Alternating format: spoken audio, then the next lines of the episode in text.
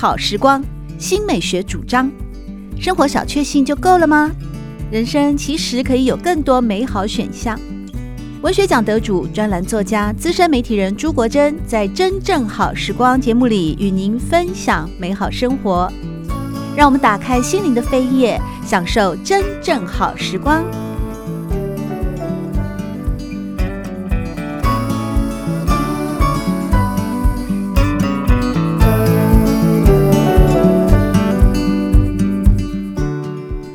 众朋友们好，欢迎来到真正好时光，我是朱国珍。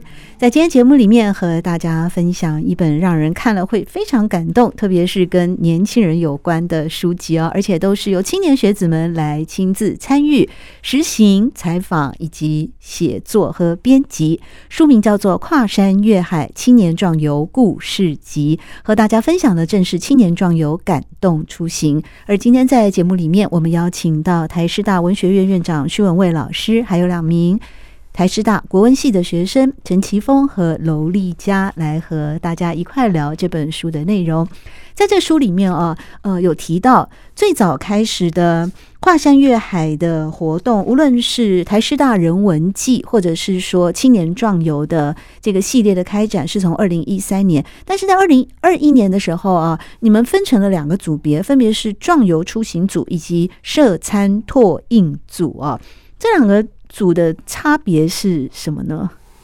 就是呃呃，第一个组让大家去壮游出行，其实概念上来讲，不要给同学太大的负担，就比较像旅行团的。对，他就是自己组一个团队，然后呃五五五五到八个人都行。然后那你你挑选了一个团队呃的一个地点，然后这个地点当然有它一定的文史的意义。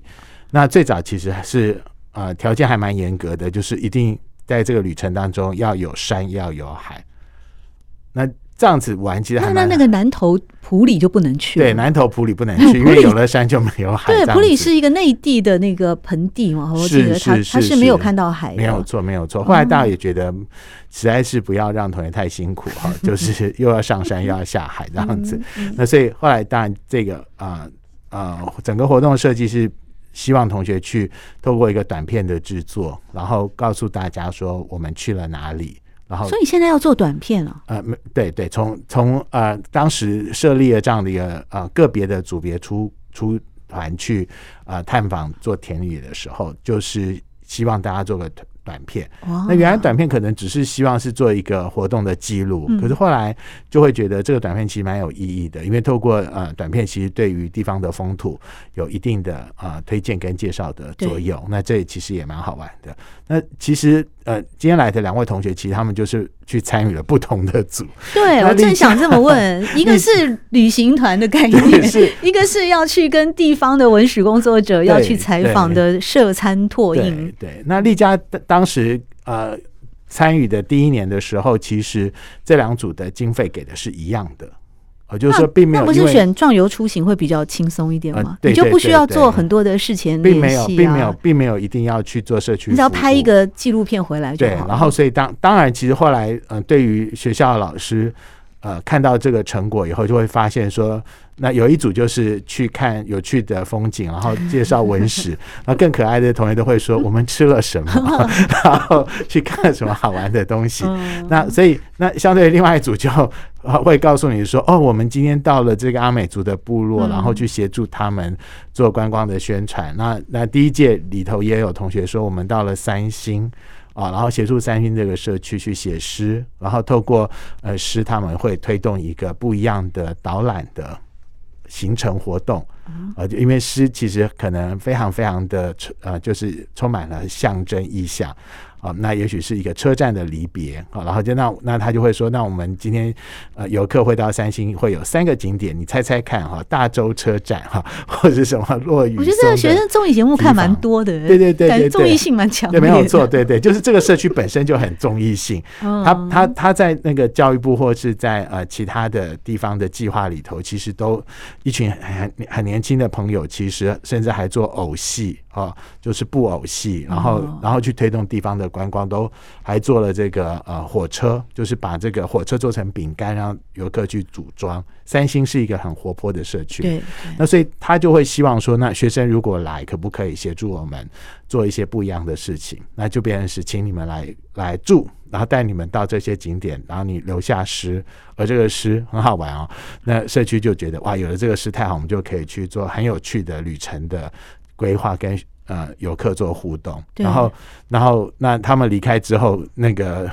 社区转头过来就跟 DOC 的计划申请另外一个计划，说我们可以找插画家来帮忙做插画的图卡，诗跟图的结合的图卡，然后可以让这个旅游变得更丰富、更精致、有趣。所以这就很有趣，就是说我也许同学会觉得说啊，我们只是一群大学生来这边贡献所学，其实有时候就是撒下一颗种子，后面会长出什么。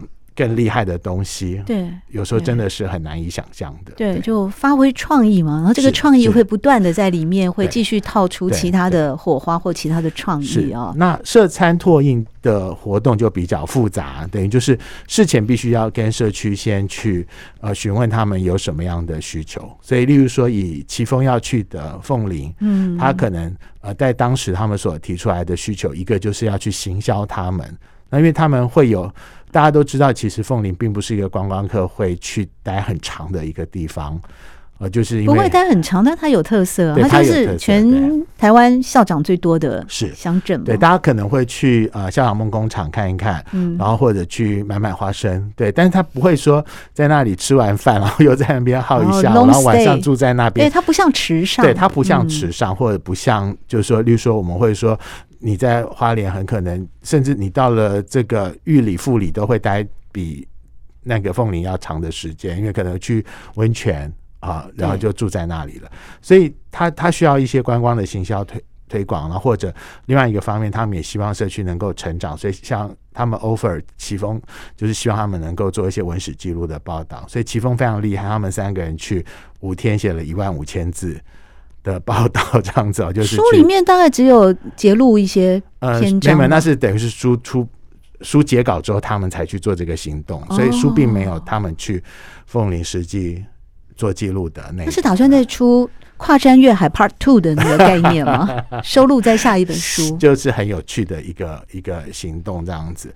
那也有的行动很感人，就是比如说他们像今年就有活动是说，呃，在光复地区他们。呃，希望图书馆有呃双语的绘本导读，因为对于在地的孩子来讲，他们比较没有机会学习外语，那所以其实那师大有非常好的英语系，然后所以英语系的同学就结合了不同科系的同学下去导读绘本，然后用英英语跟韩语，那更好玩。有一组下去的时候，刚好跑去那个国语中心，因为师大国语中心有非常多各国来的。年轻人就找到了五个剑桥来的英国人，然后就是，然后就下去光复乡带动孩子用英文去学学习绘本啊，都是这本书出版之后才发生的事情。对，所以就是你会听到很很多很有趣的故事正在发生。也就是说，师大其实是一个。呃，学生其实程度非常的好，然后他们有各式各样不同的专长，而偏乡也很有趣。我们可能原原来以为偏乡所需要的服务是很单纯的，嗯，我们也会发现说，其实现在在偏乡的年轻人希望带给孩子们成长空间，其实比我们想象来的更大。那因此，在这样子的一个大学生究竟可以做什么的？活动的一个呃需求跟挑战的过程当中，我们所联系到的事情，其实就会我觉得越来越有趣哈，就好像一个许愿树一样，这样子就是说你想许一个什么样的愿，然后我觉得哇，真的是这样，然后我们想说，真的有可能有人去用双语带动嘛？啊，还不止一个团队，还有两个团队下去，然后用不同的方式去带动。那我觉得这个大家都是我我自己办理这个活动的过程当中，觉得还蛮不可思议的。那罗丽莎，你去长滨的时候啊，虽然说只有短短的三天，但是你们在《跨山越海青年壮游故事集》里面的采访报道分享的时候，好像有提到啊，你们前往长滨的壮游跟原先的计划处处偏离啊，也就是说，你到了以后都不如想象中预期，因为你你参加的是壮游出行组嘛，那简称旅游组啊，所以到了那边以后，那有什么事情会跟你们原先计划产生了落差呢？我觉得最开始的落差就是天气就非常不好，就一直刮风下雨，所以因为它靠海，对，我知道长滨我去过，很美的地方，它其实从台东市过去比较近。啊、哦，对，它有不同的路线。从、嗯、花莲过去就太远了。花莲你花莲是过去非常，因为它是在台东啊。对，它是滨海的一个小镇。对，那时候我的学姐她就是，我们真的是从花莲开车上去。哇哦，那可能要五个多小时。对，就比较辛苦的路程，然后还有再加上天气也不好，所以第一天到的时候，整个就是完全是还没有跨山越海，就是刮风下雨啊，领略山海交响乐的一种风。确实是很壮烈。那当然，到后来的话，还是有一个我觉得是很好的收尾。包括在书中也有提到说，我们也加参与了当地部落的一些活动。那那真的是婚礼吗？对，因为刮风下雨还是照常举行婚礼哦。到晚上，它就是一阵一阵的。那他们在一个就是有是有屋檐挡的地方，然后我觉得这是真的是非常特别的经验，就是有点像是完全没有在计划之内，但是反而。给了你很深的与当地的连接的一个记忆，它就这样子出现了。嗯，所以我觉得对我来讲，还是像刚刚说的，我觉得踏出第一步很重要。就虽然这个旅程真的不会照你如你所愿，但是会有非常多意外的收获。就不管怎么样，一定可以在之中成长。那包括我们去苏州这间书店，它比较特别的是，它是一呃，老板的经营理念是，嗯，他用一套很特别的方式，就是邀请。呃，各地全台各地的人们，然后青年去那边打工换宿。那他是他一开始在发出这个嗯、呃、打工换宿的申请的时候，其实很快就爆满了，就非常多人都想要去体验看看在长滨的生活。就可能你最短是两个礼拜，那你他发在哪里呀、啊？这么快就爆满了？对，就是真的很多人都对这个非常有兴趣。那我们去的那时候比较可惜的就是呃。经营人高耀威先生，他并那时候并不在苏州，他在他另外一个经营的工作室在台南，嗯，所以我们并没有见到他本人。那我们就只有采访呃在那边打工换宿的那位店短期的店长。哦，那但是后来呢，我们也自己就是去台南找高耀威，就是在这个计划之后。就是就像刚刚老师说的，其实有很多事情，我们很多故事都会一直在发生。我们就是还是太想要去了解，就是为什么他会想要经营这间书店，然后更想了解他的。更多的人生哲学啊，他的理念啊什么的，嗯，然后也想知道他对于整个台湾阅读文化的观察是什么，所以我们又用另外一个行程，我们自己去台南去找他。那我觉得这种人跟人之间的互动，其实也像一个涟漪，就是你投一颗石子进去，会慢慢的扩散。像刚刚老师提到，我们团队在恒春的那间独立书店相遇，那我们非常喜欢那间书店，然后结果去年的时候，我我自己在嗯，有一位同学，他很喜欢。到各地打工换宿，那他也选了那间书店，是当他打工换宿的据点。那我那时候真的很意外，因为我想要送他的一个生日礼物，也是在那间书店买的。就那时候我们完全没有谈好，但是全部的故事都在同一间书店发生，那就让我觉得这种连接很特别。那我也。觉得虽然我参加的是旅游团的组织，但是 我都有在阅读跨山越海的那些简章。那我觉得我一直觉得薛老师就是很伟大，就是他能够串联这么多的资源。因为虽然很多需要自己事前联系，可是其实台师大文学院都已经把嗯这些社区的需求还有那个全部都排列出来，就是联络方式，然后还有有哪一些地方是需要什么样的活动，那你有什么能力可以贡献，那我觉得能够串联起这些不同的需求，其实也是给予我们年轻时代，给予我们这些大学生很多很多的机会。不然在那之前，我不可能会觉得我可以去这个地方做什么样的事情。那我不觉得我有能力可以去联络到这些人，但是这算是一个很好的一个第一步。就是为学院提供给我们很多的东西，我能把数据资料库建立好了。对，就如果我没有参跟学姐们参与独立书店自己的呃文化推广的计划的话，我也一定会对嗯社残托运组很有兴趣。就是真的是有非常多意想不到的，像那个双语的计划，我当初真的觉得超级有趣，我真的也很想要试试看。嗯，对。相较于楼丽佳所报名的啊，在这一次的跨山越海，整个台师大的呃，算是一个人文季啊，衍生出来的年度重大的学生参与的活动啊。那陈清峰，你选的是社参拓印组啊？你为什么要这么感觉就是一个抱着苦行僧的那个心情？你你为什么不也轻松一点的去报名一个壮游出行组呢？嗯，首先因为我觉得社参拓印组是一个真正能够结合我们在课堂之上所学的。所以屈老师到底在课堂教你们什么？编辑采访就是要这么苦行僧，一步一脚印去问这么多的、挖掘这么多的文史材料吗？对，因为当时屈老师在课堂上，其实老师花了非常多的时间跟我们讲如何关于一个写作，然后怎么样采访别人，所以。我们会觉得自己在学了这些东西之后，或许能够真正实际应用上。一方面是对我们能力的检核，那一方面也是对那个师大文学院提出这个活动有一些就实质上的回应。所以我们在决定以以凤林为主题之后，我们也是利用文学院的资源，然后去跟他们取得联系。那他们就说，你们或许可以运用课堂所学，帮他们记录一些在地的一些故事。因为凤林现在也在征集，算是地方的导览解说员，也是为了他们在地的观光做一些更不同的创新。所以他们就说，在征求在地导览解说员的同时，就可以把我们所记录的故事或多或少的纳入他们的材料库之中。那这一方面也是因为凤林之前长期就有跟徐老师所指导的，嗯、呃，宜花的数位中心的 DOC 有过合作，嗯、所以他们也对于我们的前来有一些。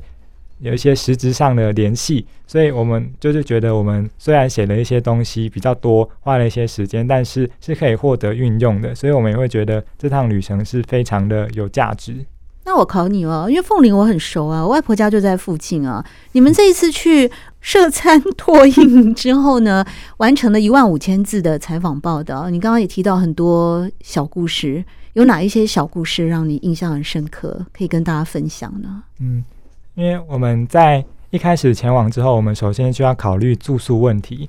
那住宿问题，我们就是像一般的门外汉一样上 Google 去寻找。嗯、那后来我们寻找到了一家算是在地的云淡风轻的民宿。那非常有趣的是，那间民宿的老板，我们是去了跟他实际的聊天之后，才发现原来他也是一位大学教授，他是一位退休的大学教授。所以是薛老师的同事吗？哦，不是，对。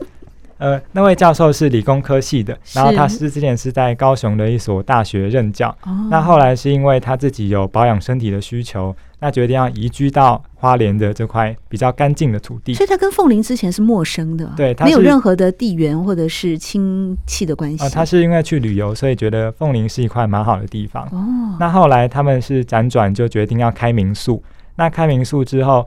我是跟那位教授就是做访谈才发现，原来连那个土地，甚至是那栋房子都是他自己设计建造的。所以他就跟我解释说，他那栋建筑，他挑高的楼梯是为了要让风能够热风能够传导出去。那他也跟我解释他的那个地基是用什么样的形式制作的。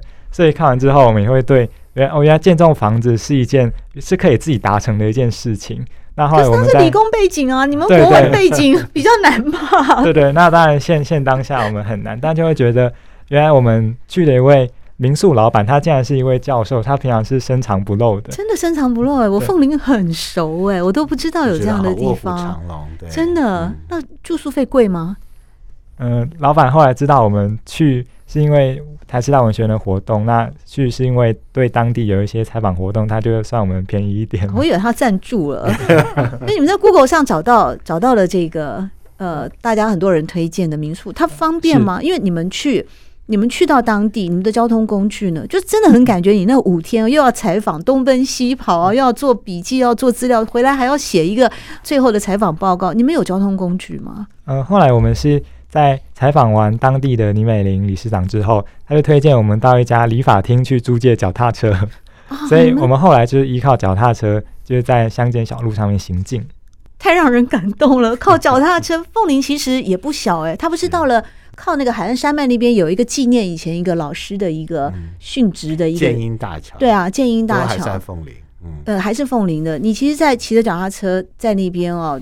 也是蛮辛苦的，因为那腹地蛮广，所以相较于楼丽家，你们是租车对不对？你们是贵妇团，你们在长滨那几天，你们就是开着车跑来跑去了。是哦，那你在长滨那么那三天，对你来说，除了整个的好像生命经验的豁然开朗哦，计划的偏离呀、哦不如预期呀、啊，但是最后还是一种丰收跟饱满的这个旅游的过程。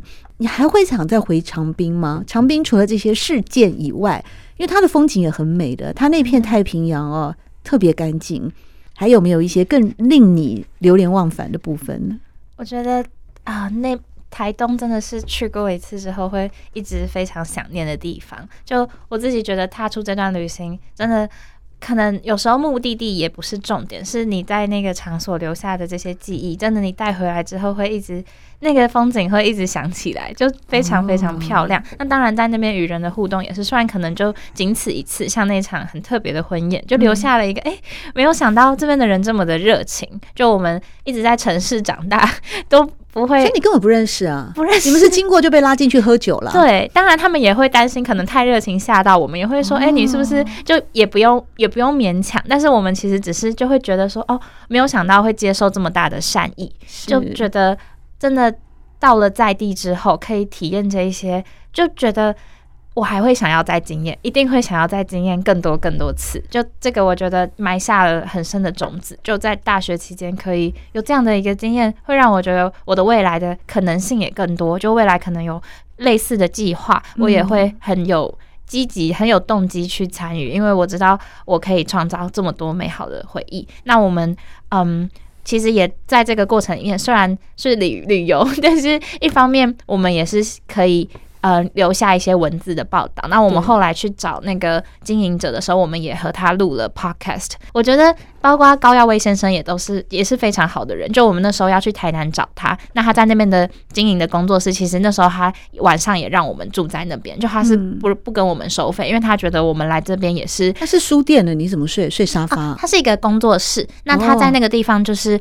平常也会办一些活动，那他其实他自己租下了那样子的一个地方，然后也是很多都是手工打造的。那还在在地，他在那个社区，其实嗯，像我们那天去的时候，他就有一个二手市集，就是当地的居民可能就办一些东西，然后让他他会在那边泡泡茶，然后让当地的居民在那边交流，其实也是一个社区文化的一个聚集点。那他做这些事情，然后嗯，他觉得我们来，然后是为了去。更推广，让更让更多人看见这件事情，他就觉得我们是在做很棒的事情，很有意义的事情。那他也觉得很感动，就是我们去了长滨没找到他，还愿意再去另外一个地方找他。那他受我们感动，他就会也对我们非常好，非常热情，也让我们住在那边，然后大家也是一起喝个茶，然后在 Podcast 上面聊聊天。我觉得整个体验，我现在想起来都。就是现在想起来都还是会笑，觉得很开心。是，嗯，跨山越海毕业生成年礼是台师大在二零一三年开始规划执行的活动，至今有十年了。感觉是，呃，到了徐文蔚老师哈，来到台师大任教以后，把它规划的更是有声有色啊。那这个跨山越海在。今年度呢，成就了这一本青年壮游故事集。接下来还会有哪些更具体、更积极的？尤其是我刚刚听到两位学生，其实都非常感谢徐老师啊，无论在课堂的指导，或者是说各种资讯的提供啊，其实不断的都在实践一种社会的回馈，还有社会的服务的经验。您过去的那本《看见机会》，我在偏乡十五年，更是走访了整个花东地区的嗯数位学习中心啊。那跨山越海，接下来还会带给我们青年学子们哪一些一心而耳目的一些计划呢？我们这几年的呃举办之后，其实文学院内部的师长们也都非常的兴奋哈。然后在筹备今年新的年度的过程里头，其实就会觉得社餐拓印的计划应该呃受到更多的鼓励，经费要增加是吗？对，所以经费其实现在有点差异了。贵妇团的经费会稍微少一万这样子啊。然后这个大概是呃。呃，未来可未来在目前在实践上面就会有所不同。那另外一个其实很重要的，应该还是一个跨界的思考哈。就是我在书里头的序言，其实也特别提到了，就是科特勒非常著名的行销学者，他在呃这个《行销五点零》这本新书里头也特别提到了，就是说新时代的消费者或者新时代的呃成长的年轻人们，他心中其实他会有两个很重要的跟过去不太一样的价值。那一个价值就是希望共好，希望这个世界能够因为我的行动，乃至于是我的生产或我的消费而能够变得更好。那第二个大家就是说，科技究竟能够做什么？呃，科技除了能够帮世界，呃。或帮我们很多的生意人赚更多的钱的话，他能不能达到更多包容的去扶助更多弱势人的成长的机会？哈，那我我觉得以人为本或科技赋权这样的想象，其实在我们年轻人的这一代，特别文学院的成长的孩子们身上，其实是有着的。哈，就是也许大家会觉得，我所学其实并没有那么多科技的部分，但其实呃，目前大家所学的，不管是影像的制作哈，或 podcast 的声音的录制，或者是书写哈，或者电脑绘图等等的，其实在非常多的偏向服务上都能够发挥作用。那因此，其实未来我们也会希望，就是这种跨界的合作，然后结合不同科系的一起出发的行动里头，那社区能够提出更多的需求，不止在宜花，我们也会呃继续的去征求不同的社区提出不同的需求。那当当然提出需求的社区也要来接待这些年轻的孩子们，协助他们共同的成长。那我想这个跨山越海其实是一个安静的过程，也就是说我们在这么喧嚣的时代里头，其实每个人呃能不能够不要一直持续的学哈，那能不能有段时间是静下来而去反思，然后去看看自己所学究竟。呃，有什么更进一步的和这个土地有所连接的机会？是，我想这是未来这个计划希望持续能够做下去的。陈奇峰还有时间吗？现在才升大三哦，所以大三、大四你还会再去申请嗯社参拓印吗？尤其是经费又会增加了，还有想再去一些什么地方去踏查吗？嗯，我觉得如果继续参与社参拓印的组别，我应该会持续前往凤林。因为其实，在我们第一次前往的时候，我会发现，就是越跟当地人们相处，会越发现自己认识他们认识的不够多，然后就会觉得当地人给我们的善意是我们在当下没有办法完全回馈给他们的。所以如果有的话，就是希望把我们上一次点状的行动，借由下一次的点状再串成一条线，那希望是可以有一个持续下去的活动，就不要让每一次的活动沦为一个单点式的。能够把每一种的力量串联起来，会对当地有更实质的帮助。我代表凤林的邻居哈，跟你致上非常诚挚的感谢，因为我外婆家在万荣啊，就在凤林的隔壁。我小时候每年都会回去哦，我住在那边。如果以时间点状来总和的话，至少也有个五六年的时间。可是我从来都没有感觉到凤林这个城镇的这个乡镇的可爱的部分。而今天透过奇峰跟大家的分享，竟然有一个就在我外婆家的旁边的一个呃村落啊，一个一个乡镇，会让你感动到还想再。再继续回去，还想再继续做一些更更深入的相处调查，或者是更多的认识与了解。诚如刚才徐文蔚老师说的，其实现在的年轻人啊，虽然说网络时代啊，或 Z 世代啊，其实他们心中应该都有一些对这个世界的好奇以及热情。像楼丽佳会去呃持续的主动的去各个独立书店做持续性的观察以及报道。那这个热情或这个好奇，常常需要我们这些，也许是我们这些大人。们哦，适时的帮他点燃哦，那这个可爱的青春火苗就会。非常炽热的，而且是明亮跟有意义的燃烧。在今天真正好时光呢，和大家分享的这本书非常有意义。它的内容是青年壮游感动出行，书名叫做《跨山越海青年壮游故事集》，是由台师大文学院长徐文蔚主编。同时，在今天节目里面也带来两位国文系的学生楼丽佳与陈奇峰，与大家一起来分享。谢谢三位来宾在今天带给我们精彩的节目内容。谢谢，谢谢，谢谢。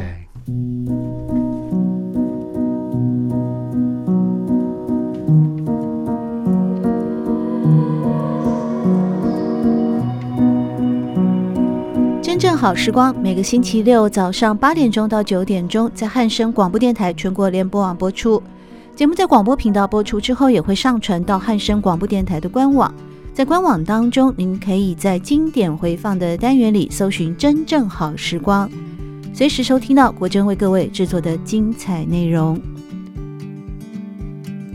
喜欢朱国珍制作主持的《真正好时光》，欢迎您订阅、分享或留言，随时保持互动，一起共享美好生活。